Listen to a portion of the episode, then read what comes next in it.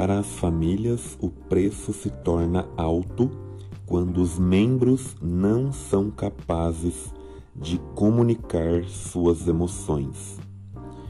Ambientes onde as pessoas se tratam à base de gritos, à base de palavras agressivas, de forma ofensiva, aonde dificilmente o sentimento e afeto carinhoso são dispensados uns aos outros, dificilmente a pessoa será capaz de desenvolver a, a expressar os seus sentimentos com os outros.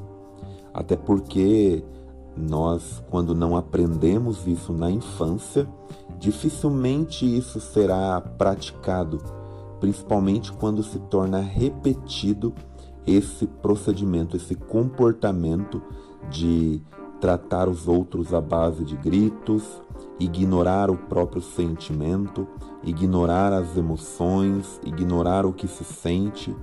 E muitas pessoas se recolhem aos seus cantos dentro dos seus, da, dos seus lares, né, onde elas moram, e ali ficam olhando para ver o que vai acontecer, talvez esperando para ver se alguém se manifesta de alguma maneira ou não esperando nenhuma manifestação, apenas estando ali com aquela dor, com aquele sentimento que a pessoa não sabe como expressar. E quantos filhos e filhas não sabem expressar esses sentimentos e emoções para os seus pais? E aí os pais também não conseguem parar muitas vezes para ouvir, porque também não foram treinados para ouvir o que o outro está sentindo, quais as emoções que o outro experimenta e dar voz a essas emoções, dar voz a esses sentimentos, a essas necessidades que estão ali encobertas por comportamentos e uma, uma atitude isolada, muitas vezes por não saber se expressar. Quantas vezes isso acontece entre casais que também não foram treinados, que também não aprenderam a se relacionar, a expressar sentimentos, a expressar emoções e também a demonstrar afetos de maneira que o outro perceba o quanto ele ou ela é querido e é amado.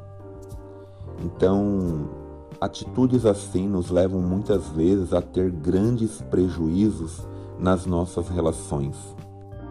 E as pessoas não sabem que quando elas expressam a sua vulnerabilidade, elas podem ajudar a resolver conflitos. Em outras palavras, quando nós mostramos as nossas necessidades e sentimentos da maneira como deve ser feita, né? de uma maneira que a gente precisa aprender. Por isso que eu sempre digo, é importante a gente aprender a comunicar sentimentos, emoções e também a, a ler, a entender isso no outro, porque isso irá facilitar é, quando surgir os problemas, quando vierem os desafios, quando nós pessoalmente tivermos problemas, nós vamos aprender a lidar com essas emoções. E esse é um treino que nós podemos desenvolver no nosso dia a dia, praticá-lo no nosso dia a dia. Assim como nós viemos falando desde o primeiro áudio até esse momento.